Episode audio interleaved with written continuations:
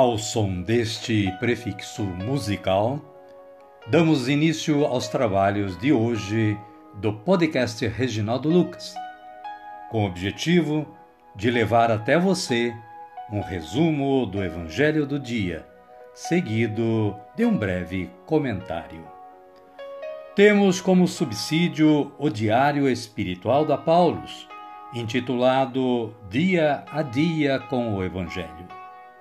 Pretendemos, com isso, despertar o interesse dos ouvintes a uma leitura mais aprofundada da Palavra de Deus. Caríssima, caríssimo, bom dia, boa tarde ou quem sabe uma boa noite para você.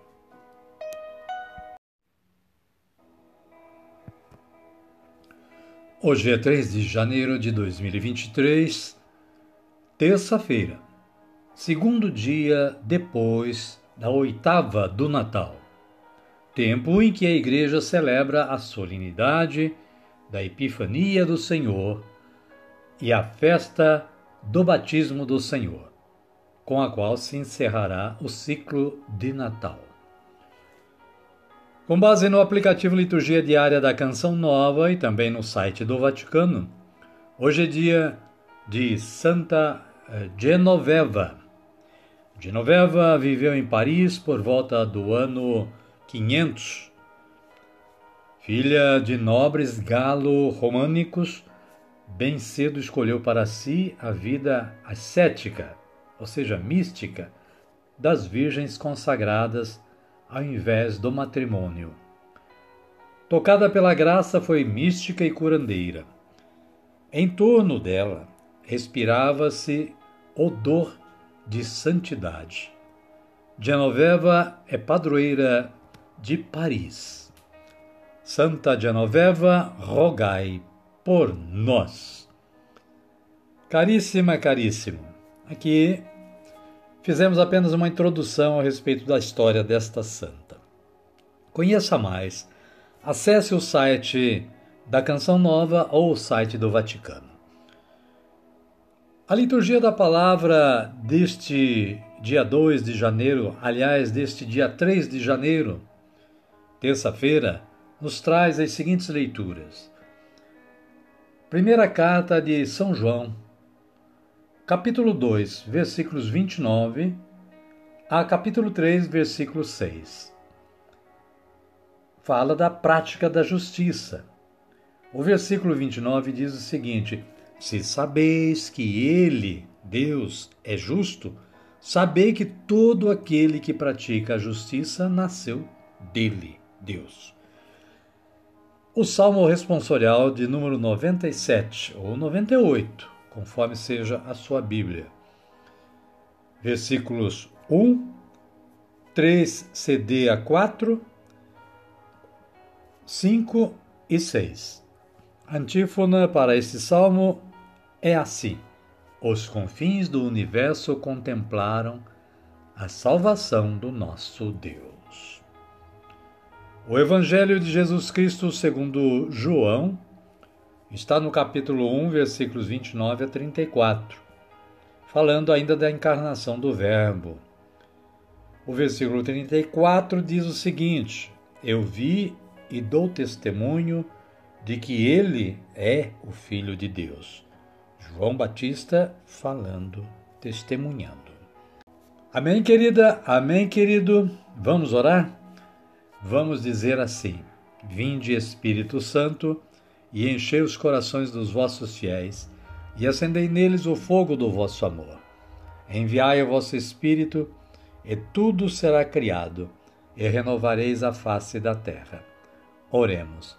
Ó Deus, que instruístes os corações dos vossos fiéis com a luz do Espírito Santo, fazei que apreciemos retamente todas as coisas, segundo o mesmo Espírito, e gozemos sempre da sua consolação por Cristo Senhor nosso. Amém.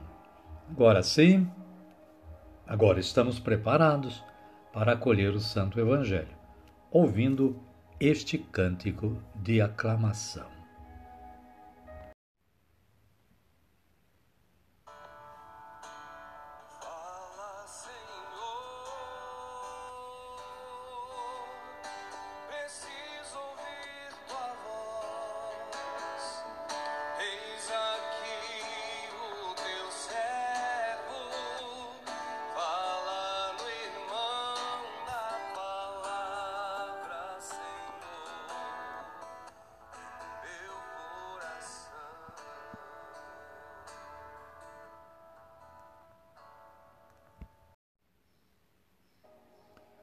O Senhor esteja conosco, Ele está no meio de nós.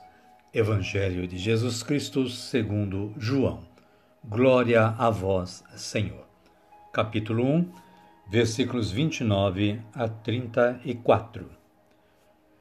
No dia seguinte, João viu Jesus, que se aproximava dele, e disse: Eis o Cordeiro de Deus que tira o pecado do mundo. Este é aquele de quem eu falei. Depois de mim vem um homem que passou à minha frente, porque existia antes de mim. Eu não o conhecia, mas para que ele fosse manifestado a Israel, eu vim batizar com água. E João testemunhou, dizendo: Eu vi o Espírito descer do céu como uma pomba e permanecer sobre ele. E eu vi e dou testemunho de que este é o Filho de Deus. Palavra da salvação. Glória a vós, Senhor. Amada, amado de Deus, no breve comentário da Paulus, João Batista passa a conhecer Jesus quando este se apresenta para ser batizado. A partir desse encontro, João tem certeza de que vem cumprindo bem a sua missão preparar terreno para a manifestação do Messias. Para isso, João batizava com água, sinal de purificação. O Messias, entretanto, batizará com o Espírito Santo, a força do alto, que infunde vida nova e dá sentido aos novos tempos. Realizada a experiência do encontro com Jesus, o Batista pode, com segurança, apresentá-lo ao povo como o Cordeiro de Deus que tira o pecado do mundo. Ele, por sua vez, ele, por sua morte, libertará o povo do sistema injusto, sistema de morte. É a ele que se deve seguir doravante, pois ele é o Filho de Deus. É o Messias que ultrapassa as expectativas messiânicas da época. Amém, querida? Amém, querido? Eu oro hoje assim. Senhor, eu creio verdadeiramente que vós sois o Filho de Deus, o Messias, o Cristo libertador desta humanidade pecadora. Amém. E assim, querida, querido, nós estamos quase no final do nosso trabalho.